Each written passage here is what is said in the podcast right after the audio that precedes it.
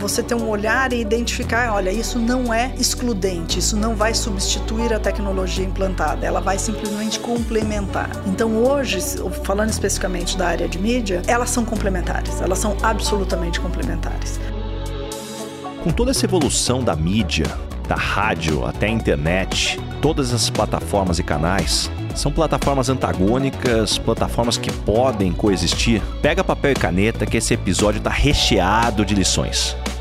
Esse podcast é um oferecimento da BMW, líder em mobilidade premium. Esse é o podcast Lugar de Potência. Lições de carreira e liderança com o maior headhunter do Brasil. Afinal, tem 1,94m. Vambora?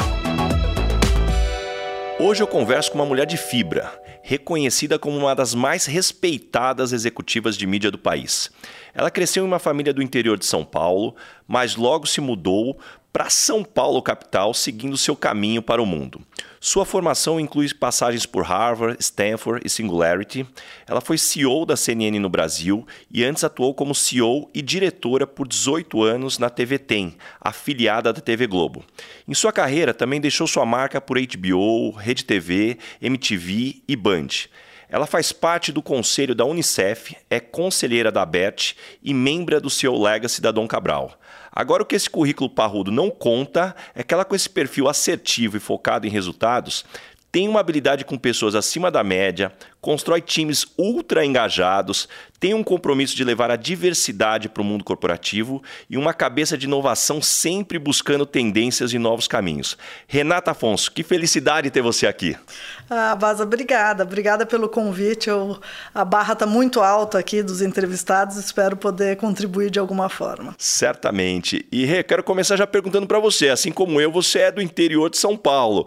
Mas a pergunta que eu quero fazer junto é: você já vem de uma família de jornalistas? Como é que foi essa criação no interior as suas referências? Nada, Vaza. Minha família é toda do agronegócio. Então, eu tenho uma família que está imersa na, em fazenda. E, inclusive, eu acho que essa era a minha tendência natural. Né? Eu, eu quando eu, as pessoas me perguntam o seu sonho de infância era ser veterinária, estava longe de ser executiva. E não tem ninguém jornalista uh, na nossa, da minha família. Eu saí, inclusive eu não fiz faculdade de jornalismo, eu tenho o DRT de jornalismo pelo trabalho que eu executei. Mas eu saí do interior, vim para São Paulo e queria alguma coisa nova. Eu acho que o, o DNA de inovação estava em mim desde de muito cedo. E eu falava, olha, fazenda eu já tenho, bicho eu já tenho, uh, o mundo, uh, próxima natureza eu já tenho, o que, que tem de novo que poderia uh, me brilhar os olhos? E aí eu fui fazer cinema. Mas, então o jornalismo e a carreira executiva veio em consequência do trabalho que eu realizei ao longo dessa, desses vinte e tantos anos de carreira. E aí, quando você, então, eu estou entendendo que mudar para São Paulo era uma questão só de tempo de assim, atingir certa idade, como que foi essa dinâmica? Porque eu falo por mim, assim, era algo que ao mesmo tempo dá aquele frio na barriga, mas você fica, puxa, é lá que as coisas estão acontecendo. Como é que foi isso para você? É, foi uma luta com a minha mãe porque eu queria vir antes. Eu queria ter mudado para São Paulo muito antes do que ela me deixou. Eu mudei para São Paulo com 17 anos, mas eu queria ter mudado antes. Eu queria ter feito na época, né, o colegial. Uhum. Uh, aqui em São Paulo, eu já queria vir para cá. Eu já queria conhecer o mundo. Eu já queria uh, descobrir novos uh, novos hábitos, novas tribos, né? Porque a gente é do interior, as cidades são muito parecidas ali. E eu realmente tinha uma sede muito grande de, de diversidade, de conhecer o, o mundo e um mundo diferente. Então a briga foi que eu queria ter vindo antes, sem nenhum frio na barriga. Uh, a minha sensação era porque eu não estou lá. E aí do curso de cinema para depois toda essa carreira dentro da indústria de mídia, até onde foi planejado, até onde foram as oportunidades surgindo que você soube aproveitar e também talvez se conhecer? Uhum. Uh, foram absolutamente oportunidade, não teve nada planejado. Mas uh, o meu planejamento sempre foi estar tá muito alinhado com o meu propósito, estar tá alinhado com as empresas que me representavam de alguma forma e que eu pudesse causar algum impacto. Então, isso acho que foi uma base que desde o meu primeiro trabalho até agora me e a inovação, claro, ela está tá no meu DNA.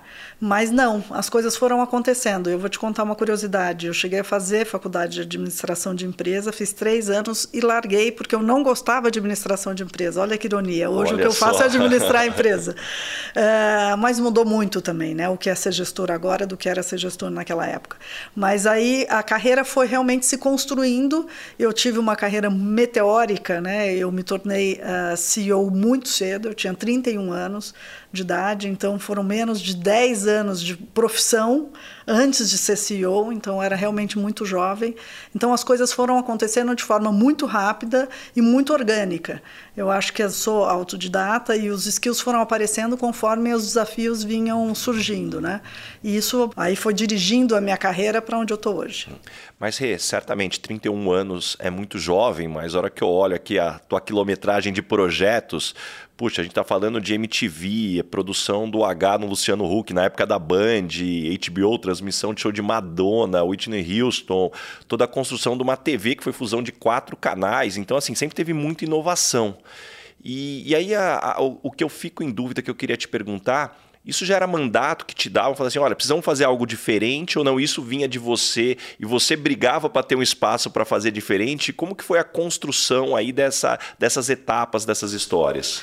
Eu acho que as coisas foram em paralelo, mas assim, eu sempre tive uma marca muito grande das pessoas enxer me enxergarem como alguém que pudesse superar qualquer desafio ou tivesse maior facilidade em desenvolver alguns papéis mais desafiadores. E isso, obviamente, demanda um olhar de inovação para todos eles. Claro que quando a gente vai subindo na carreira, isso passa a ser muito mais uh, uma proatividade, porque você tem mais espaço para isso e menos uma demanda uh, do próprio negócio. E eu acho que hoje não existe como não ter um olhar inovador. Qualquer pessoa precisa ter um olhar inovador. As coisas estão mudando muito rápido, o mercado muda, muda muito rápido, o mercado consumidor, uh, o nosso público interno muda muito rápido, o país muda muito rápido, né? Que o Brasil é um país uh, altamente orgânico, ele amanhece de um jeito e dorme de outro, e as empresas têm que estar se adaptando a toda essa realidade. O mundo hoje vive desafios, então eu acho que a inovação hoje tem que fazer parte de qualquer pessoa. Né? Antes a gente atribuía muito a inovação com algo como atrelado à tecnologia. E eu acho que a inovação ela é tecnológica, mas ela é em todos os aspectos. Hoje nós temos um desafio muito grande de gestão de uma geração, por exemplo, que está entrando no mercado de trabalho. Hoje a gente tem um desafio muito grande de um país que tem essa instabilidade que a gente está vivendo, instabilidade econômica, instabilidade política. Então a, a gente tem uma instabilidade de mundo, onde nós temos uma guerra na Ucrânia, nós temos a questão do Covid e o mundo todo se adaptando a essa nova nova realidade. A gente tem aí uh, uma insegurança alimentar que vai aparecer aqui, enfim, a gente tem que inovar. Eu acho que o olhar inovador ele é necessário num mundo como esse. E aproveitando do ponto que você trouxe sobre inovação e as transformações, eu quero aproveitar da sua experiência. Deixa eu entender do seu ponto de vista, é, falando sobre a revolução do que aconteceu nesse setor de mídia, quais foram as principais transformações que aconteceram aí nessas últimas décadas, desde que você começou e hoje, como você está enxergando o mercado? Eu acho que a, a mídia mudou muito.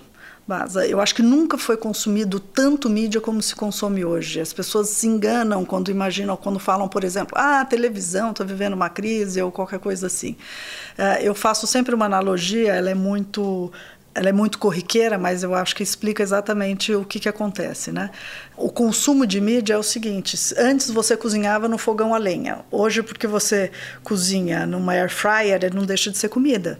É, então, se você consome esse produto via qualquer plataforma de streaming, uh, ou no telefone celular, no computador, na televisão, onde quer que seja, ou no outdoor, ela, ele é uma mídia.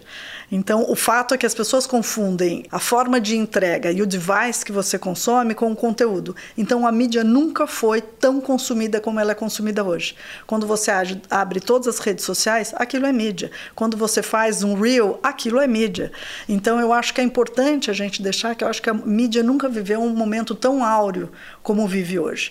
Agora, o desafio uh, ao longo desse tempo foram muitos. Então, assim, a gente teve inovações tecnológicas importantes, onde, de novo, uh, eu acho que esse skill de adaptação ele tem, teve que acontecer de uma forma muito rápida.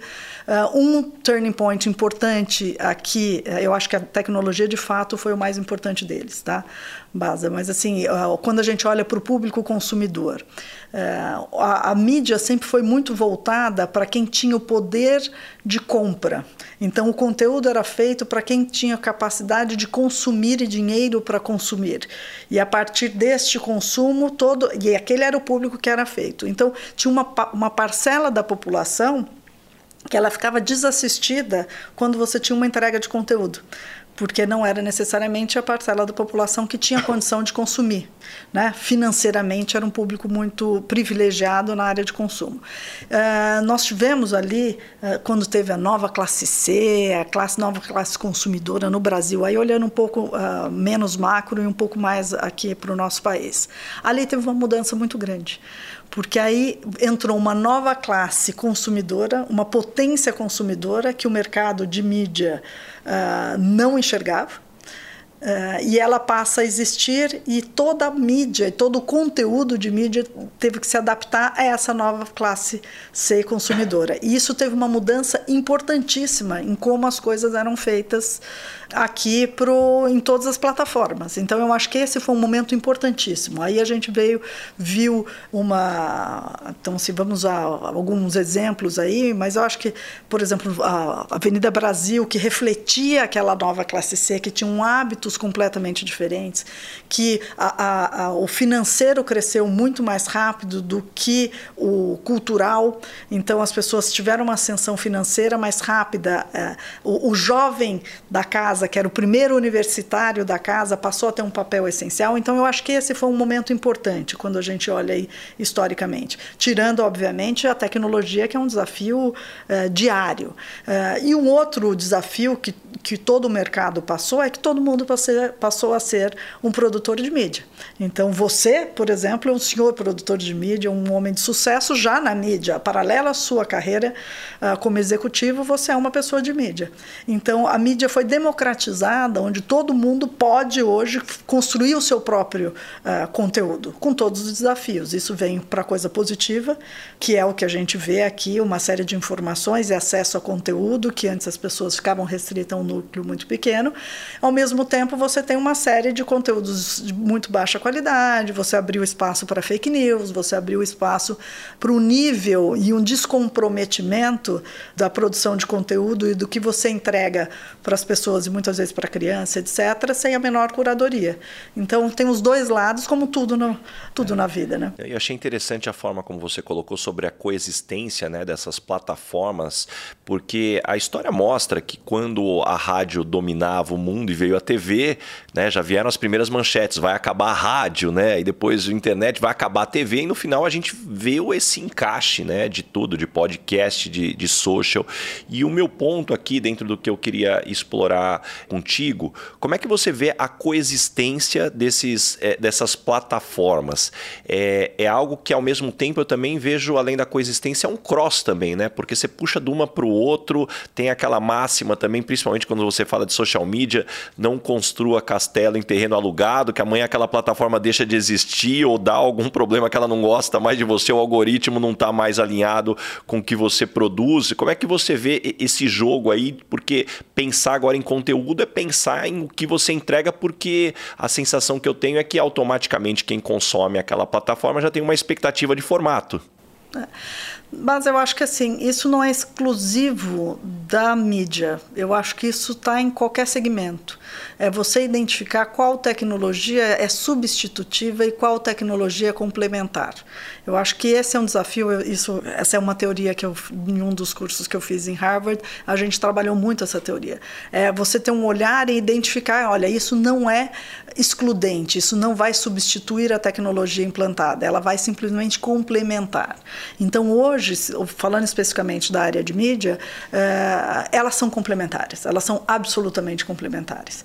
Você não entrega o mesmo tipo de conteúdo, por exemplo, para o TikTok, que você entrega para TV aberta, que você entrega para TV fechada, uh, paga, ou que você entrega para o streaming, ou que você entrega no YouTube, ou um, um conteúdo que você tem que uh, vai consumir no telefone celular ou numa televisão de 85 polegadas. Então, é, é uma, são experiências diferentes que demandam conteúdos diferentes. Então, elas não são excludentes, elas são absolutamente complementares. E o volume com que uh, essa, essa nova plataforma e esses uh, bem surgindo, eu acho que ela é imensa. Quando você olha isso para um mercado mais amplo do que só de mídia, você tem isso em todos os segmentos. Então você tem tecnologias, por exemplo, na construção civil que estão vindo muito forte, né, inovando a construção civil de uma forma super disruptiva que a gente tem, a parte, inclusive a parte de recrutamento aqui, que você é um dos grandes headhunters, quer dizer, o LinkedIn revolucionou todo um mercado, então é, eu acho que todas as áreas elas passam pelo mesmo desafio. Eu, inclusive, eu imagino que hoje as empresas estão muito mais parecidas nos desafios de todos os segmentos do que elas tiveram antes. Eu acho que antes as coisas eram muito mais estanques dentro das suas próprias áreas. Hoje eu acho que os desafios eles são muito homogêneos em todas elas, justamente pela dinâmica com que as coisas estão acontecendo. Eu achei interessante o ponto que você passa sobre o excesso de informação e tanto tanta disponibilidade. E naturalmente, quando a gente fala aqui que o impacto disso, como tudo na vida tem lado positivo e lado negativo, quantidade de fake news. E, e uma analogia que eu gosto de usar sempre que eu falo de fake news é uma passagem de Freud que ele descreve que uma vez chegou um paciente no consultório dele e falou: Doutor, eu estou morto. E o Freud falou: Como assim você está morto? Não, doutor, eu tenho convicção que eu estou morto. E aí o Freud usou uma técnica assim para ele, olha, então faz o seguinte, você vai voltar agora para tua casa e por 30 dias você vai fazer a seguinte afirmação: mortos não sangram. Mortos não sangram. Você concorda comigo que morto não sangra? Não, concordo. E aí ficou 30 dias, a hora que ele volta para o consultório do Freud, a primeira coisa que o Freud faz é pega uma agulha, espeta o dedo dele e começa a sangrar. E aí o Freud pergunta para ele: "E aí? Qual que é a sua convicção?" Ele: "Mortos sangram". Então, essa é uma analogia porque é, o ser humano ele tem muito, muitas vezes, aquele pensamento contra fatos e dados, não há argumentos. Mas olhando o lado humano, a sensação que eu tenho é que quando a gente escolhe os nossos argumentos, os fatos se tornam menos é, relevantes. É, e aí eu queria entender, dentro da tua cabeça, com toda a tua experiência, para deixar dicas para a audiência, como que a gente separa fatos e dados, né, para a gente até testar as nossas convicções? Porque até tem um estudo muito interessante que demonstrou que de 0 a 10, quando a gente recebe uma notícia de algo que a gente concorda, de 0 a 10 a gente vai checar um ou dois. E quando é algo que a gente discorda, a gente vai checar 8 e 9, porque no final do dia está confrontando a gente. Então, dentro desse mundo, eu queria tentar pegar teus insights aqui de como que. Aí eu não estou falando só de política, que talvez é da onde é, isso cresceu, mas quando a gente fala estudos científicos, dicas de dieta, dicas de carreira, eu acho que tudo que tem propagação de conteúdo, você tem um risco de estar tá indo para o caminho errado. Uh, primeiro, não perca o seu senso crítico. Eu acho que o principal, base, eu acho que a gente viveu um momento importante no mundo e aqui no Brasil também, onde as pessoas perderam a capacidade de refletir em cima de uma informação que elas receberam. Uh, eu vi pessoas uh, super capacitadas lendo coisas que são absolutamente absurdas e acreditando naquilo porque a, a, os ânimos estavam tão aflorados né, nesse momento político polarizado que a gente viveu no país que aquilo se tornava uma verdade absoluta ou uma mentira deslavada, coisas que eram absolutamente factíveis. Né? Então eu acho que a primeira dica é essa: tenha senso crítico, mantenha um olhar crítico independente de quem mande ou da fonte que te manda. Eu acho que essa, essa é a principal ponto aí. A segunda coisa é tenha múltiplas fontes de informação. Os algoritmos hoje uh, usam a gente, eles não têm uma distinção quando eles olham uh, o nosso avatar, né? Que esses os algoritmos, todas, todas essas empresas hoje têm avatares nossos, né? Eles sabem as, do que somos, né?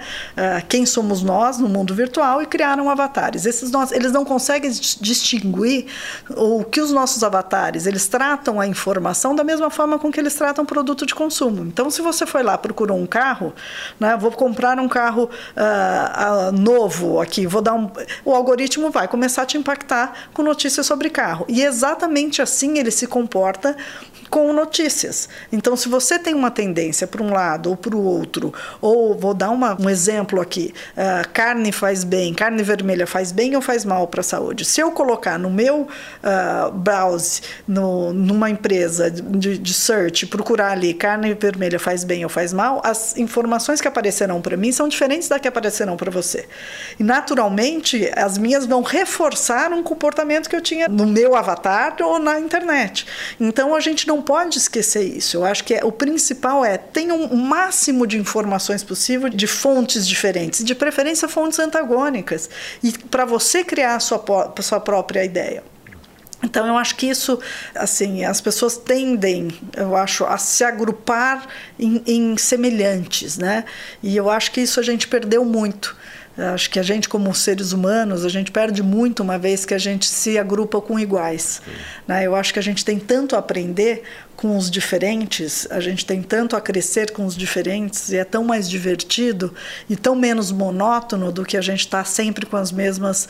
Isso se transforma também nas ideias. Então, tenham ideias diferentes, busque ideias diferentes, pontos de vista diferentes, formas de fazer as coisas. Aí a gente está falando para executivos. Então, tenham olhares diferentes sobre o mesmo ângulo, sobre o mesmo fato, sobre uma mesma dificuldade, de repente, o que você tenha que passar e você tenha que superar então, assim, ter, procure ter olhares diferentes e não olhares viciados quando você recebe qualquer tipo de informação. Nossa, adorei. Ótimas dicas aqui. E, e um ponto que eu fiquei pensando dentro do que você falou da consulta, isso me lembrou quando meu filho tinha um ano de idade, acho que um pouquinho menos, ele era fascinado por trator. E aí a gente ficava uma parte importante ali na TV, só que no YouTube, e eu só buscando vídeo de trator. A quantidade de anúncio para comprar trator que eu recebi, e se eu te disser que eu recebi uma ligação de uma empresa perguntando se eu queria comprar um trator. Então, assim, para ver aonde vai dentro dessa dinâmica. Mas o ponto que eu quero puxar agora, a gente falou muito de agora a facilidade de produzir conteúdo com todas essas plataformas. Na sua opinião, como é que você enxerga essa exposição e posicionamento de executivos em redes sociais? Na sua opinião, é uma tendência, é uma necessidade? Isso não, para o mundo executivo talvez é diferente? Eu acho que depende de cada um. Mas o que eu, eu particularmente eu não acho que é positivo é alguma manifestação política de executivos num momento onde o, o executivo representando a empresa ela tem que ser muito maior do que o governo que está posto. Né? Os governos passam e as empresas permanecem. Então, a democracia é uma alternância de poder, uma alternância de poder por prerrogativa, por pressuposto, a gente tem que tá, atuar junto com qualquer governo que, que esteja aí posto. Então, nesse sentido, eu acho muito ruim. Uh, não julgo, mas a, na minha visão, eu jamais faria qualquer tipo de manifestação política.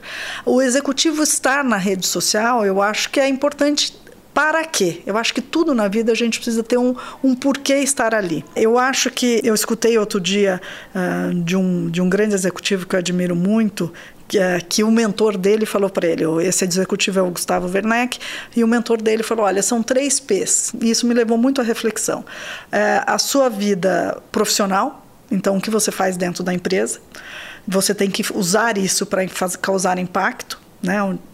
Como executivo e, obviamente, na empresa que você está gerindo, a sua vida privada, então, no meio que você está inserido da sua família, na sua vida como pessoa física, você causar impacto, e um terceiro que não tinha me ocorrido e que, uh, neste formato, mas que eu vi a necessidade nos últimos tempos, que é a pessoa pública.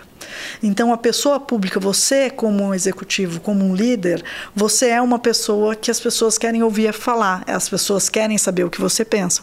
Por sua vez, você tem um poder de levar informação e levar uma reflexão muito importante. Então, a gente não pode deixar de fazer. Então, eu acho que o principal é isso. Então, essa, essa sua pessoa pública que os cargos de liderança te dão, uh, uh, eu acho que você pode usá-la, sim, de uma forma muito positiva no impacto impacto para a sociedade, inspirar, enfim. Então eu, eu acho muito positivo. E falando de cargo de liderança, eu já quero puxar esse ponto. Você chegou muito jovem, CEO, né? na maior filiada da Globo apenas 31 anos de idade, e também num setor tradicionalmente masculino. O que, que, você acredita que você fez de diferente ou você trouxe de habilidades diferentes que te ajudaram a chegar tão cedo nessa posição? Uh, eu acho que algumas coisas, alguns pontos. Uh, mas assim, a primeira coisa é a gente não ter medo. Eu acho que uma, uma característica essencial para qualquer líder e qualquer executivo que queira ascender na carreira é ter coragem não se acovardar diante de um desafio, não se acovardar diante de uma dificuldade e ter coragem e se jogar. Eu acho que esse é o principal. Então, eu acho que uma das principais características minhas foi, de fato, ter coragem. Ter coragem de colocar pontos que eu discordava, e aí entra o olhar diferente, o olhar inovador. Então, trazer reflexão para a mesa que nunca ninguém tinha pensado sobre aquele aspecto, porque justamente por ser jovem, mulher num ambiente masculino e essencialmente mais velho, eu tinha uma visão completamente diferente de como fazer as coisas, né? E brigar por, por aquilo que eu acreditava. Então, se tinham formas uh, mais fáceis inovadoras de fazer com um custo menor aquilo que era feito tradicionalmente por anos dentro de um formato, e eu desafiava justamente aquele status quo. Então, olha, por quê? Por que não? O que, que muda? O que, que não muda? Vamos pensar diferente. É, e principalmente, eu acho, mas isso, isso é uma característica que eu acho que toda executiva tem que ter, né? É o enxergar o além é o enxergar o que o resultado então não enxergar o processo uh, e sim a gente fazer o olhar reverso então, aonde eu quero chegar e para onde eu quero chegar, o que, que eu preciso ter? E não olhar o processo do começo. Então, é um olhar reverso para tudo, é um olhar reverso na gestão uh, interna. E aí, quando você olha o que de fato está ali por trás, né? Então, o que de fato está por trás, por exemplo, de você fazer o carro, né? É só a mobilidade? O que, que é a diferença desse carro? Qual é a sensação que aquela pessoa que quer comprar aquele carro vai ter na hora de comprar? Quem ele quer ser a partir disso. Disso você traz toda uma narrativa para aquele produto, todo uma, um desenvolvimento daquele produto. Isso eu estou olhando mais na parte de marca e desenvolvimento de produto. Mas quando você olha mesmo internamente na parte de administração e processos, quer dizer, olhar a, ah, ah, a conta paga e o que vem para trás disso, e não falar, ah, não, aqui chega a nota, aqui chega a pessoa presta serviço, chega a nota, etc. Ao contrário, né? Você realmente tem um olhar reverso. Eu acho que esse olhar inovador uh, e a coragem, de fato, de, de se colocar e de assumir riscos e desafios, eu acho que foi fundamental aí para eu, eu assumir essa função super cedo, né? Te contar uma, te dar uma, uma história que eu falo sempre. É, em todas as reuniões que eu entrava, em todos os lugares que eu entrava, as pessoas olhavam para mim e falavam: Nossa, mas você é muito nova para estar tá na função que você tem. Uh, era invariavelmente isso. Eu brinco que eu senti que eu envelheci quando eu entro nos lugares ninguém me fala mais isso. então eu acho que agora eu estou na idade na idade que da média né, de, de CEOs. E quando você atinge o cargo de CEO, pensando nas fichas que foram caindo, que ninguém te contou sobre o cargo de CEO, qual foi a primeira ficha que te caiu? Você falou assim, puxa, isso eu não tinha pensado que seria dessa forma. Uh, eu acho que o meu primeiro aprendizado ali é que faz o que você acha que é certo porque você vai ser avaliado por suas decisões e não porque você acha que alguém vai aprovar ou porque é, você buscando a aprovação de alguém. Eu acho que esse é o principal em todas as instâncias de carreira, né? Agora, como CEO especificamente, eu acho que tem tem algum primeiro que é mais solitário do que eu imaginava. Né? É uma cadeira que, apesar de você, eu, eu, o meu estilo de gestão ela é muito colaborativa. Eu sou uma pessoa que tomo decisões em colegiado mesmo. Eu trago o time para decidir. Claro que a palavra final é minha, naturalmente, a responsabilidade é minha, mas todos tomamos decisões juntas, porque eu acho que quanto mais as pessoas trabalham, a gente trabalha em grupo, mais uh, envolvidos e engajados eles estão com, a, com o propósito uh, e o objetivo da empresa, né? Mas por mais que você trabalhe trabalhe em conjunto, a decisão final é sua. E você ter, não ter pares. Então, às vezes, você olhar para o lado e falar: olha, eu não tenho com quem dividir essa situação porque é você. É você que tem que, tem que tomar. Então, eu acho que uma coisa que não se, se ensinou para mim é isso. Por outro lado, com o tempo, você vai achando os seus pares, não necessariamente na empresa que você está inserida. Né? Então, como grupos do CEO Legacy, por exemplo, ou IPO, uh, ah, ou dentro da própria uh, uh, indústria, você vai encontrando pessoas e criando amizade de pessoas que têm as mesmas dificuldades e passam pelos mesmos desafios que você e que você pode conversar ali de igual para igual. Para você que é meu ouvinte aqui, não perca o meu livro Lugar de Potência, uma compilação de lições de carreira e liderança de mais de 10 mil entrevistas, cafés e reuniões durante toda essa minha carreira de 15 anos como Headhunter. Você encontra o link para o meu livro na descrição do episódio e no link da minha bio, no arroba Rick Basaglia. Pensando na posição do CEO, eu fico pensando que no setor de mídia, você trabalha com gente muito talentosa, que ganha uma exposição. Então, naturalmente, hora ou outra tem uma armadilha de ego, vaidade que aparece. Como fazer aí dentro de um estilo de gestão aí para deixar os egos ou tentar deixar os egos encaixadinhos aí para que o time prevaleça? É, eu acho que a, a, exposição, né, a pessoa ser reconhecida na rua, televisão, etc, isso de fato desperta o pior do ego, né? Eu acho que egos todos nós temos, todos temos, né? Eu já vi muito executivo com ego gigante, líder de que nem líder, né? Mas assim pessoas de, de com muito poder que um ego é gigantesco, né? Então eu acho que o ego é algo que a gente tem que lidar e trabalhar com eles diariamente, em todos os, os, uh, os segmentos. Claro que na televisão isso é mais evidente, é, porque é natural que as pessoas confundam o apresentador ou a pessoa que está na frente do vídeo como responsável por absolutamente tudo que está sendo produzido e dito, que não é verdade, porque é uma, a mídia é um, um meio absolutamente coletivo, ninguém faz nada nada sozinho. Então, uh, e as pessoas confundem muito que aquela pessoa que está no vídeo é, é, E é, muitas vezes a pessoa se confunde mesmo e acha que é, que é ela, que é aquela pessoa que, que faz tudo aquilo e esquece de olhar para trás e ver que tem uma, um monte de gente, tem uma indústria por trás para produzir aquele conteúdo.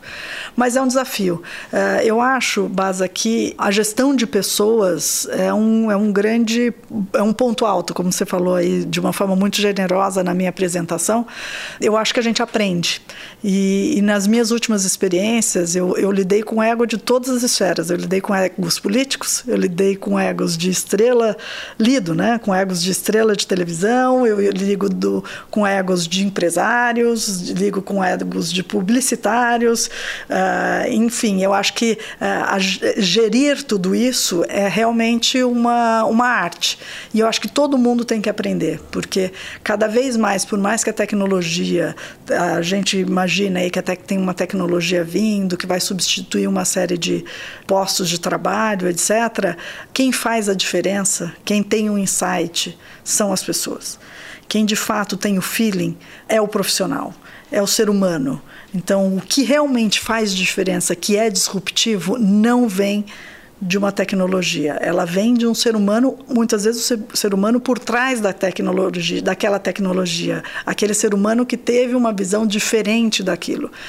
Então, eu acho que a gestão de pessoas ela tem que estar no, no DNA de qualquer executivo, porque é, é dali que vai, vão sair as grandes ideias. E falando, a gente falou sobre gestão da vaidade, né, ou do, do ego para o lado errado com o time. Agora eu quero inverter o prisma. Você tem acesso a muita gente. A gente falou aqui da esfera política, da TV, de publicitário. Agora, justamente por ter esse acesso e até uma certa influência, como que você mantém o seu ego sob controle? Poxa, eu te vejo uma pessoa muito ponderada. Como é que você, você tem algum check de sanidade que você faz de tempos em tempos para manter ele aí guardadinho? Como que você faz? Mas acho que tem algumas coisas que a gente precisa entender. O que somos nós e o que é o cargo que a gente ocupa. Eu acho que é uma coisa muito diferente, é muito distinto. Então eu acho que esse é o primeiro exercício que a gente tem que fazer, que você naturalmente, às vezes você ocupa um cargo que te dá uma série de coisas e no dia seguinte você saiu daquela cadeira, ela vai tirar, você perde uma série de coisas e ganha outras em outras cadeiras que você sente, que você vai sentar. Então você ter uma consciência do que é você de quem é a pessoa, eu acho que é, é, super importante. E o que é do cargo. Então, uh, eu acho que esse é o principal ponto aí que, que todo mundo tem que fazer esse exercício. Inclusive, é uma das coisas que eu vejo que muitos executivos sentem. Muitas vezes sai de um trabalho e fala: putz, aquela pessoa que me ligava direto, que me pedia, que fazia, que era meu amigo e tal, agora não me liga mais, etc. Isso acontece. E do mesmo jeito que acontece, quando você senta, você vai acreditar que aquela pessoa está te ligando porque você é incrível. Não, aquela pessoa está te ligando pela cadeira que você está sentado. Então, eu acho que esse é um grande exercício. E outra coisa é você entender que não só na área executiva, mas como na vida, as coisas são cíclicas. E esse pé no chão é necessário porque em alguns momentos você vai estar numa posição que você de comprador, no outro momento você está na posição de vendedor, no outro momento você está na posição uh, de chefe, no outro mo momento você está na posição muitas vezes uh, tendo que se adaptar à, à, imposição de um conselho ou de uma situação de país, etc. Então a, a, a vida é feita né, de, de momentos e cíclicos. Então também eu acho que isso te coloca num lugar que, olha, hoje eu estou aqui, amanhã eu posso estar numa outra situação, ou às vezes no mesmo cargo, e não estou falando de cargo só não, mas às vezes você está no mesmo cargo onde você está executando um cargo de poder, uma posição de poder onde você tem total liberdade para decidir, resolver, no mesmo momento você está tendo que se adequar por uma conjuntura de país ou por uma situação política ou para uh, tendo que, que acomodar uma situação, por exemplo, com um conselho, com um board, enfim, então isso faz parte do seu dia a dia.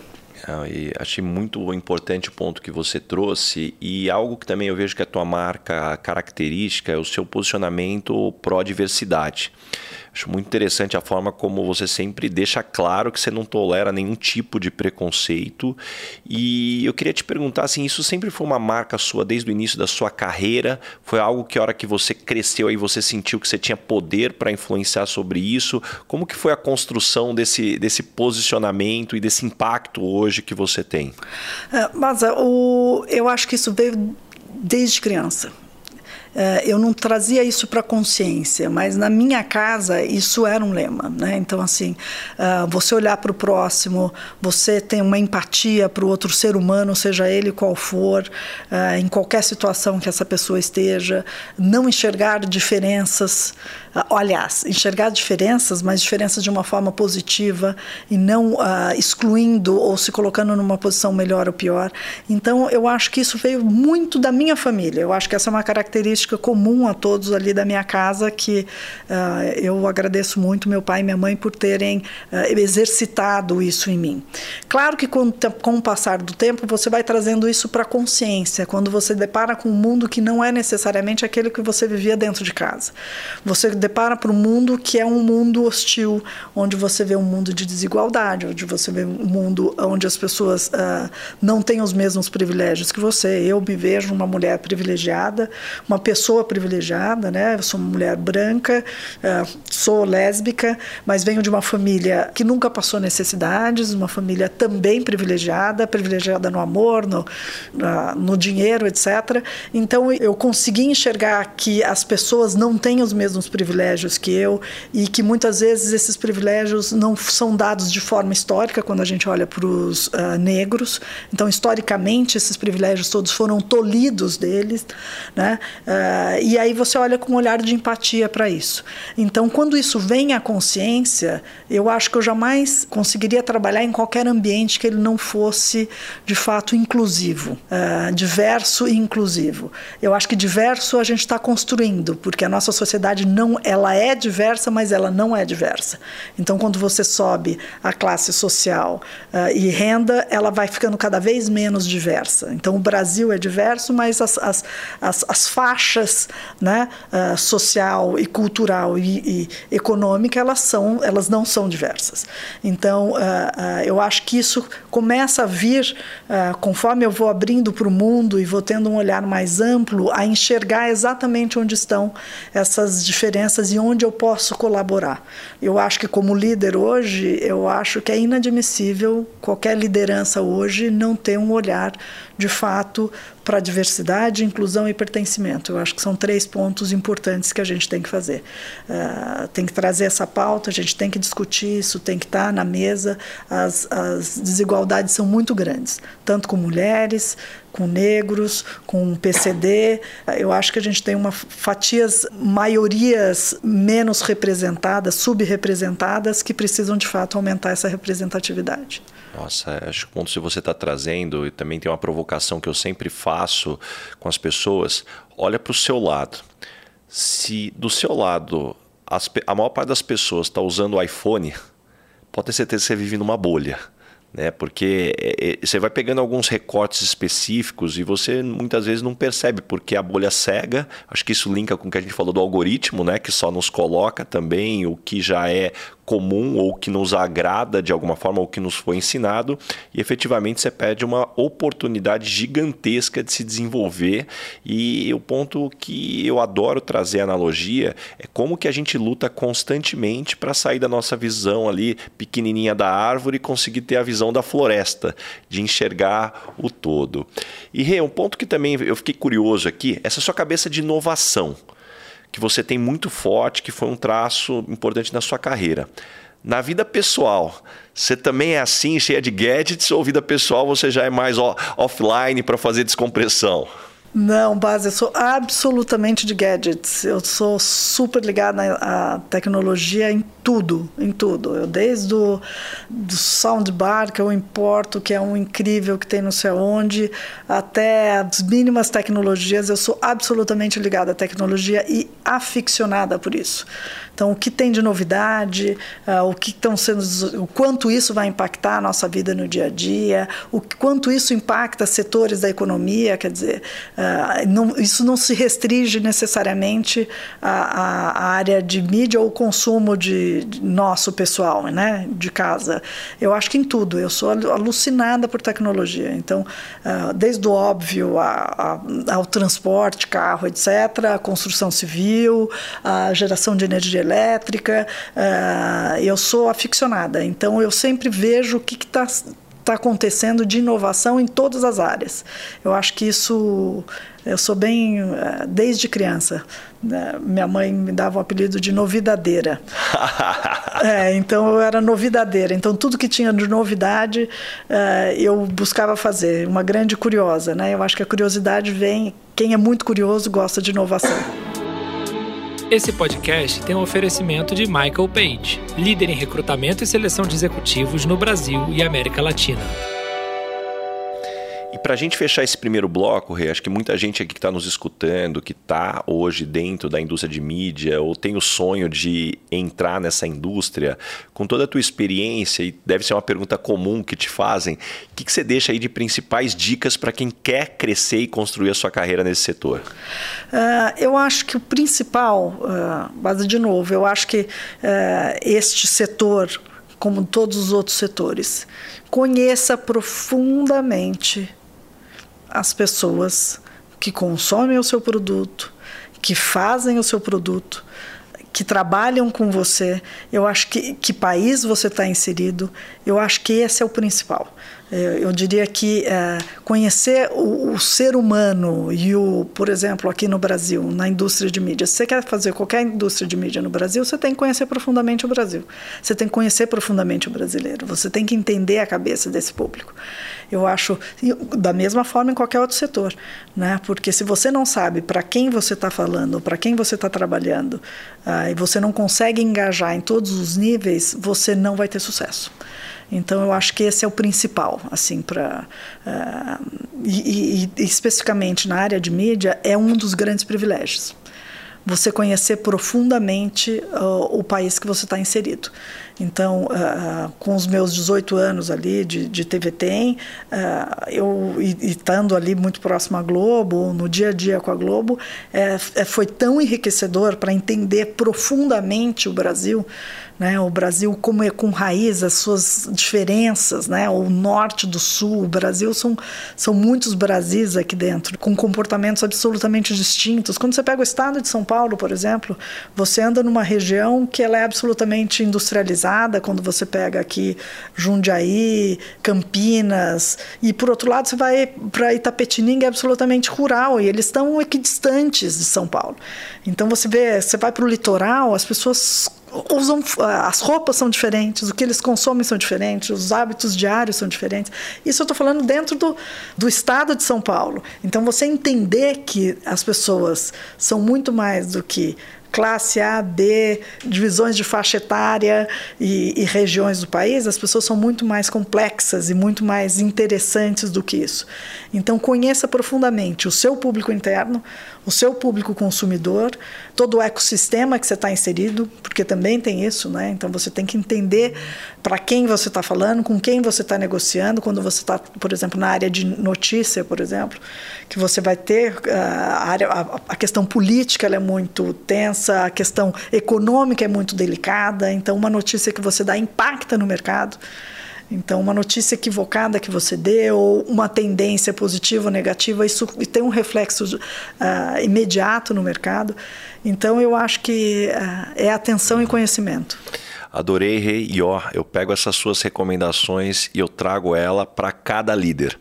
Se você não conhece o seu time, que é o seu público, como você se comunica, os recortes, o que cada um tem de expectativa, enfim, tudo que você foi colocando aqui, eu fui olhando já assim, Ctrl C, Ctrl V para o líder com o seu time. Então depois não adianta, depois, e o que eu vejo sempre muitas vezes as pessoas na cadeira de liderança caem na armadilha, mas é porque na minha época era assim, porque eu no início de carreira fazia assim, porque eu eu vejo quão importante é isso então, você. Né? E definitivamente você não vai encontrar outra pessoa 100% igual a você. E que bom, porque é isso que vai trazer aí a, a diversidade aí para construir algo diferente. Sem dúvida, mas eu acho que uh, o olhar diferente ele é necessário hoje. Uh, eu acho que uma dica que eu daria para todo mundo, assim, não seja mais o mesmo né? E para as mulheres principalmente, eu acho que é importante. Tenham coragem, tenham coragem. Você não precisa estar 110% pronta para assumir uma determinada posição. Uh, se deu o direito de aprender com ela, ninguém está. Então, vou te dar uma informação: ninguém está 100% pronto para assumir qualquer posição. Porque ou você está numa empresa nova e, por sua vez, você vai ter um tempo de aprendizado, é natural. Uh, então, assim, ouse, tenha coragem, acredite em você. Né? Eu acho que isso é principal. De novo, com as mulheres, a gente vai temos momentos difíceis diariamente, são desafios diários. Você ser mulher no, no mundo executivo. Não é, não, não, é um negócio que fala, olha, você já passou por uma situação. Não, não, eu passei ontem. Uma vez que você é executivo, você está passando por situações onde você tem que se provar mais diariamente, né, como mulher. Então, assim, não se acovarde, né? Não se acovarde diante dos desafios. Que mensagem, olha só, demais, demais. E a gente chegou agora no momento Red Hunter. Qual que é a pergunta que você sempre faz nas entrevistas para contratar alguém para o seu time? Eu acho que mais do que fazer a pergunta, é sentir a pessoa. É, às vezes é fazer o, o que não está no script natural do que, que a pessoa uh, tem para oferecer mesmo, porque se a pessoa já chegou numa entrevista para falar comigo, toda a questão técnica já foi avaliada. Então ali eu já estou avaliando muito mais um match, uh, se aquela pessoa vai trabalhar bem com aquele corpo diretivo, que vai trabalhar bem comigo, se vai trabalhar bem com a cultura da empresa, se vai ter um alinhamento. Eu acho que eu, a minha avaliação é muito mais nesse aspecto do que qualquer tipo de avaliação técnica, né? Indo sendo mais objetiva ainda, é o que faz feliz, o que é felicidade para ela e o que está motivando a ela a vir para esse trabalho. Eu acho que, mas não esperando que falar aquelas aquelas respostas mais objetivas, mas tentando entender o que tem por trás desse movimento, né? Onde aquela pessoa quer chegar na carreira? Ou por que, que ela está vindo para cá? O que está sendo o principal motor aí para ela? E que tipo de pessoa não dá certo trabalhando com você? Eu acho que a pessoa acomodada não tem, não tem menor espaço. A pessoa que não tem uma inquietude, eh, a pessoa, aquele velho ditado popular, né? Eu prefiro brecar do que empurrar, sem a menor sombra de dúvida. Eu acho que a pessoa que não resolve problema e que só fica trazendo problemas e lamentando os problemas e não sendo de forma colaborativa na solução deles, né? E quando as pessoas não gostam de você no ambiente de trabalho, normalmente qual é o motivo? Eu acho que muitas vezes é a velocidade. Né? É, às vezes eu faço as coisas de uma forma muito rápida e às vezes eu tenho que voltar e a pessoa precisava de um pouco mais de atenção ou precisava de um pouco mais do meu tempo. Às vezes eu acho que a administração de tempo, eu acho que é alguma coisa que ainda falta. E o que, que você gostaria de perguntar para o Baza Headhunter? O que, que te mais realizou nessa sua carreira, nesses mais de 10 mil cafés e entrevistas hum. que você já fez? Olha, sem dúvida nenhuma é o impacto. Eu acho que não tem nada mais poderoso do que você escutar de alguém, por causa de você eu não desisti, por causa de você eu criei coragem e aceitei aquela posição, por causa de você, e quando eu estou colocando por causa de você, talvez eu estou colocando uma forma muito forte, mas o impacto que você teve, por favor, não é um mérito meu, o mérito é das pessoas, mas quando você escuta o que talvez para você foi um café, foi uma mensagem que você deixou e o quanto que isso marcou, impactou e a pessoa leva aquilo. E isso para mim é, é algo muito importante porque me traz a responsabilidade de eu me preparar todos os dias. Porque, naturalmente, como qualquer pessoa comum, eu não acordo todo dia super bem-humorado, super energizado, mas a hora que você começa a pensar no impacto que você deixou, isso faz toda a diferença. Inclusive, eu vou contar aqui uma, um episódio que aconteceu ontem. A gente teve um encontro de líderes, eu não sei quando vai ao ar exatamente, mas vou deixar aqui já a mensagem. Algumas pessoas talvez devem ter visto no meu stories. A gente fez um encontro com os líderes e a gente colocou uma dinâmica onde separamos os líderes para montar 12 bicicletas. E aí, sempre tem a pessoa que conhece mais, menos, todo um trabalho em equipe, isso pô, tem um engajamento, um aprendizado muito legal. Agora, o que as pessoas não sabiam é que ao final do exercício a gente já tinha combinado com uma ONG que iam trazer crianças carentes que ganhariam as bicicletas né, de presente. E aquilo primeiro ponto, né? Aquele nó na garganta, a hora que de novo você sai da bolha, você entende o impacto. Mas para mim uma coisa que me marcou foi na hora que estava todo mundo correndo para entregar, quem ia entregar primeiro a bicicleta, aquela certa competitividade, tava todo mundo lá correndo. Hora que vieram as crianças, foi um tal de todo mundo. Peraí, a gente checou o break, tá tudo certo, podemos entregar a bicicleta para criança. Tem uma criança que vai ali. A hora que você começa a realizar o propósito isso faz toda a diferença. Ah, que bacana, que lindo isso. Obrigada por dividir. E, e agora chegamos no momento Dona Ângela aqui, um pouquinho de humor. Complete a frase. Eu sou esquisita por quê? Acho que tem tantas as respostas. A primeira porque uh, eu costumo dar bug na cabeça das pessoas, assim. Ainda mais eu vou usar o, nesse momento polarizado que o mundo está, etc. Né? Quando eu falo, não, minha família é toda do agronegócio, as pessoas já veem uma tendência política. Aí eu falo, não, não, eu sou lésbica. Aí, aí deu um bug em todo mundo. Então. o que eu acho ótimo, porque realmente eu sou tudo isso. E qual que foi o maior perrengue ou situação engraçada que você passou nesse mundo corporativo? Olha, eu já passei várias. Ah, e quando eu era mais jovem, ali, CEO muito nova, a que realmente eu passava, eu até citei aqui agora, é que as pessoas não acreditavam que eu era Renata Afonso porque eu era muito jovem e eu sempre tive um jeito muito despojado de, de me vestir, etc. Então, para quem está só escutando a gente hoje, por exemplo, eu estou de chinelo, né? Estou com, com, uma roupa larga branca, para quem tem uh, aí me descrevendo um pouco, né? Sou morena, tenho, estou usando chinelo, estou com uma roupa branca. Hoje é sexta-feira, eu uso branco às sextas-feiras uh, e azul e uma blusa azul. Uh, e aí eu acho que é isso também, né? Aquela coisa, as pessoas chegavam nos lugares, as pessoas falavam, pois, por favor, a Renata está chegando? Eu falo, não, eu sou a Renata. Eu tive uma reunião com, com um ministro e ele ria no meio da reunião, porque ele falava, eu estou olhando para você é uma menina, você é uma menina e eu estou aqui negociando com você. Uh, na época a gente estava negociando o padrão de TV digital, etc. E, e, enfim, eu acho que essas são as situações divertidas aí. Muito bom. E caminhando agora para o final, o nome desse podcast é Lugar de Potência. qual que é o seu lugar de potência? Que tipo de situação e ambiente que pode jogar lá que você brilha? Uh, eu acho que em qualquer ambiente uh, adverso, eu acho que eu consigo transitar bem. Uh, no startup, quer dizer, algo que está começando, eu acho que é um desafio muito grande para mim e a velocidade com que eu resolvo as questões e que eu consigo atingir os objetivos. Eu acho que esses são pontos fortes meus. Me conta uma verdade que as pessoas não costumam dizer e, na sua opinião, é fundamental para se ter sucesso. Eu acho que, que as pessoas não podem deixar de ter para ter sucesso, serem elas mesmas. Porque se você tentar uh, se enquadrar dentro de um padrão, você vai ser mais um deste, dentro deste padrão. E o mercado está cada vez mais buscando diferentes. Então, você tem faculdades formando milhares de profissionais todos os anos. O que, que vai diferenciar aqueles 100 profissionais formados na USP em administração de você? O que, que você vai fazer diferente deles, dentro deles? Então, assim, as áreas técnicas começam, tem muita gente. Agora, o que, que vai fazer com que você brilhe? É você ser você, você ter uma autenticidade no que você faz.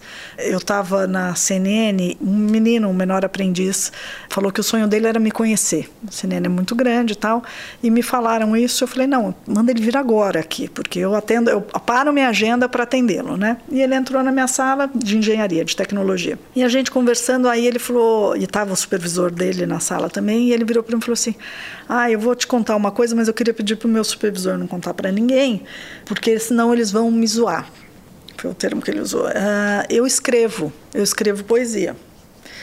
E eu virei para ele e falei, uh, eu falei, ele falou, mas eu falei, ah, me alonguei um pouco mais para entender. E eu falei para ele, eu falei, olha, eu acho que essa é a sua maior qualidade. Você, por mais que as pessoas te zoem sobre isso, você ser uma pessoa de tecnologia que tem essa sensibilidade, que escreve, te faz único você vai ser o diferente dentro daquele contexto. Então não esconda as suas diferenças, porque elas podem fazer com que você seja olhado, com que você possa ser percebido e possa ser, por sua vez, ser, crescer dentro da profissão.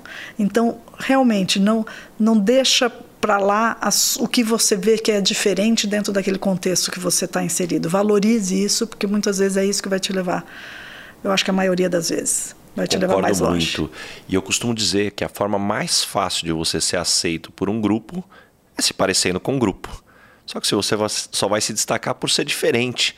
Então, essa coragem de ser único é um dos maiores desafios do mundo corporativo e eu escuto muito isso, né? Poxa, Baza, o que eu tenho que falar na entrevista para ser contratado? E eu falo, de preferência, fala quem é você. Porque a pior coisa que pode acontecer é você ser contratado por algo que não é você e a empresa vai estar esperando que você mantenha algo que não é você. E isso não tem como dar certo. Uma hora a conta chega, vai dar problema. Então, muito bom que você trouxe aqui. E como é que a tua voz interna fala com você? A voz que te dá porrada, te acalma, te energiza. Não, a minha voz interna ela é bem menos generosa comigo do que eu sou com as outras pessoas, sem a menor sombra de dúvida. É porrada mesmo. É, eu acho que mais que não é nem porrada Cobrança? de cobrança. Não, não, não é isso, não é esse lugar não. É um lugar muitas vezes é, é a síndrome do impostor, né? De você falar será que eu, uh, eu, as pessoas vão me perceber? Será que as pessoas vão entender? Será que eu me coloquei bem, etc. Eu acho que essa insegurança, uh, ela existe como existe em qualquer ser humano. Eu acho que é importante a gente deixar isso claro, né? Porque nós líderes, a gente tem uma postura muito segura na hora que a gente coloca as coisas e que de fato é um skill que a gente vem desenvolvendo ao longo, né? A gente vem aprendendo a domar tudo isso, né? Mas eu acho que a minha voz interior fala muito isso, assim, olha, calma, é assim, você não precisa disso. Então ela, ela me acalma. O meu instinto é um instinto uh, de um pouco mais. Uh, nós somos treinados para enxergar problemas e dificuldades.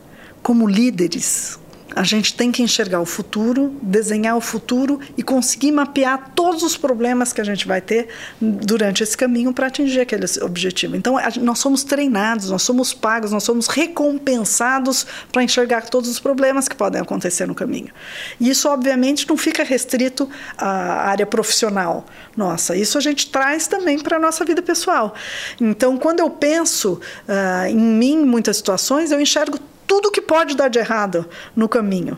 E aí você do mesmo jeito que com, na área profissional a gente administra isso e acha soluções, eu acabo trazendo isso para minha vida pessoal e para minha cabeça também. Mas eu adoraria que minha cabeça fosse bem menos dura e fosse mais generosa comigo. Quando bate essa síndrome do impostor, você tem alguma técnica para voltar para o centro? Eu acho que não é que bate tão forte assim. Eu acho que isso é um pano de fundo, né? E nós mulheres temos muito isso muito isso, porque a gente de fato nós não fomos re, eh, muitas vezes reconhecidas pela nossa capacidade, muitas vezes nós não fomos olhadas, nós não, muitas vezes nós não fomos consideradas pelo fato de sermos mulheres e muitas vezes a gente confunde por uma ou uma incompetência ou uma inadequação e o que não tem nada a ver com isso. O problema não está em nós. O problema está no olhar da outra pessoa. Então, uh, e, e, eu acho que esse é o ponto, assim, a gente enxergar o que é nosso e o que não é nosso. Então, a saída é justamente você como tudo, como qualquer dificuldade na vida, né? Você achar a solução e enxergar de fato o, o, tamanho desse problema, né? Não deixar que esse problema seja maior do que ele de fato é e, de, e detalhe, enxergar se isso é um problema, porque muitas vezes a gente enxerga um problema Ótimo e sequer ponto. é um problema. Sequer é um problema, é. adorei. E o que, que você aprendeu nos últimos 12 meses, sejam em conhecimentos ou habilidades? Uau, uh, Base, eu acho que meus últimos 12 meses eu brinco que foram foi um ano de cachorro, valendo por sete, assim, valeu por sete, né? Meus últimos meu último ano valeu por sete anos. Uh, eu aprendi muito, mas eu acho que aprendi muito. Aprendi muito de resiliência, eu aprendi muito, uh, de fato, a, a, a arte de negociação e, e conseguir transitar nesse, nesse, momento adverso, né, estando no olho do furacão de um momento uh, de país e político muito, muito tenso e tendo que transitar por todos os lados e levar uma empresa a atravessar essa turbulência de uma forma muito digna, com credibilidade, trazer um time junto, coeso. Então, assim, eu acho que foram muitos os aprendizados né, aprendizados diários, eu acho que, que, que eu trouxe desse, dessas meus últimos 12 meses. Assim, eu acho que eu negociei como nunca negociei na minha vida, com todas as esferas políticas, estando inserida numa multinacional, com a, a empresa matriz, com os, o conselho de administração, com o público interno, uh, porque estava todo mundo muito tenso e muito nervoso. Eu acho que manter essa, essa todo mundo engajado e acreditando no, no que a gente estava fazendo, apesar de todas as adversidades, uh, eu acho que foi um grande aprendizado. O mercado publicitário, mostrar uma, uma forma diferente de ver as coisas, de fazer as coisas, eu acho que foi um grande. Agradeço a todo mundo, inclusive, que esteve comigo nesses últimos 12 meses, porque com certeza eu aprendi com cada um deles. E me indica três pessoas bacanas para eu convidar para esse podcast e ter uma conversa como essa que a gente está tendo. Ah, que bacana. Então eu vou uh, indicar alguém que eu já citei aqui, que é o Gustavo Werneck, que é um, um super executivo que eu tive o prazer de conhecer e uma, um, uma pessoa, um ser humano admirável. Eu acho que o que ele está fazendo na Gerdau, eu acho que é óbvio, né? Eu acho que todo mundo conhece aí uh, uh, tudo que ele está colocando, o que ele está revolucionando, o tanto que a empresa está crescendo sob a gestão dele. Mas mais do que isso, o impacto que ele faz na área de diversidade, inclusão uh, e pertencimento, o impacto que ele faz como ser humano, a forma com que ele gere, eu acho que ele é muito inspirador. Eu acho que é uma bela pessoa. Uma outra pessoa também que eu admiro muito é a Luciana, da Procter Gamble, Luciana Azevedo, que é hoje ela está ocupando uma posição para a América Latina toda. Ela foi presidente da, da P&G aqui no Brasil. É uma pessoa incrível, com uma história, uma carreira muito focada, uma executiva super determinada que tem o seu espaço, uma das maiores executivas hoje do mundo, né? uma das maiores da Procter, são 30 só, e ela está inserida, os 30 maiores da Procter. E eu acho que é uma pessoa incrível. Uh, a gente está junto no, no conselho da Unicef e também é um outro ser humano que vale a pena conhecer. Uh, a outra pessoa que eu acho que vale a pena você entrevistar, eu não conheço pessoalmente, eu conheço o trabalho, mas é o Condzilla, que eu acho que ele é um grande empresário que trabalha num setor importantíssimo aí, que eu acho que vale a pena. Ele tem muitos insights para trazer de um olhar diferente, um olhar não tradicional de um executivo. Ele é um empreendedor e um empreendedor que tem muito a acrescentar para todo mundo que o escuta. Que demais, que lista, que lista. Ó, Conde, a gente já se encontrou em alguns eventos, a gente está tentando bater a agenda, ó, precisamos dar certo aqui. Realmente ele tem ótimos insights, até falando sobre realidades aqui. Quero muito trazer ele aqui, eu vou acelerar aqui para a gente ter ele em 2023. E Rê, para a gente fechar aqui, tem uma pergunta que eu faço para todo mundo que passa por aqui. O que é felicidade para você? Eu acho que felicidade é estar no lugar certo. Base, é você ter a sensação de que você está fazendo o que uh, você olha e fala, nossa, eu não podia estar em outro lugar. Eu não queria estar em outro lugar. Eu acho que isso é felicidade. Que demais, adorei. E Rê, antes da gente fechar, ó, tem um presente aqui para você. Ah, que... Um óculos da Ferragamo. Que demais. É um presente da Marchon, que é fabricante do óculos e distribuidor aqui no Brasil. O Marcelo Kitsuda, IPO, colega nosso aqui, eles, além de serem parceiros, eles dão uma stalkeada no perfil do convidado para ver aí o, o, o melhor Nossa, modelo aí, sempre bacana cara, aqui, ó. Acho que eles acertaram muito Nossa, aí. Acertaram... Aqui, ó. ó. Acertaram na mosca, para quem tá vendo aí no nas plataformas eu vou colocar para ver se acertaram mesmo ou não. Acertaram, olha acertaram? só, parabéns aí todo o time Obrigada. da Marchon aí, sempre acertando. Obrigada, Marchon. E, e Rê, para a gente fechar aqui, como que as pessoas te encontram, que projetos que vem pela frente? Eu acho que as pessoas uh, me encontram, obviamente, no LinkedIn, né? Eu, eu me, acabei me concentrando no LinkedIn como uma plataforma ali de, de comunicação com o público. Uh, e mais do que isso, eu acho que os meus próximos desafios vão me encontrar em um lugar que esteja passando por uma transformação, que tenha uma agenda de, de diversidade, inclusão e sustentabilidade muito forte e tenha propósito, sem dúvida alguma. Muito bom. Rê, muito obrigado mesmo por abrir sua agenda aqui. Que papo gostoso, que legal. Tenho certeza que todo mundo aqui saiu com páginas e páginas aqui de anotações de vários insights. Muito obrigado mesmo. Imagina, Baza, super obrigada. Obrigada pelo convite, obrigada pelo trabalho que você faz, tanto como executivo, como agora um disseminador de informação. Eu acho que uh, a gente conseguir levar para o maior número de pessoas todo o conhecimento e todo o que a gente sabe, e você é um porta-voz disso, é um privilégio. Obrigada. Muito obrigado mesmo. Esse foi mais um episódio do Lugar de Potência com Ricardo Basagra. Não esqueça de assinar o podcast e também indicar, compartilha com todos os seus amigos. E principalmente, se você está escutando através da Apple, deixa sua avaliação lá que eu vou ficar muito grato com vocês. Arroba Rick Basaglia, espero a sua mensagem, qual foi o insight que você teve com esse episódio. Um abraço e até a próxima. Uma produção, voz e conteúdo.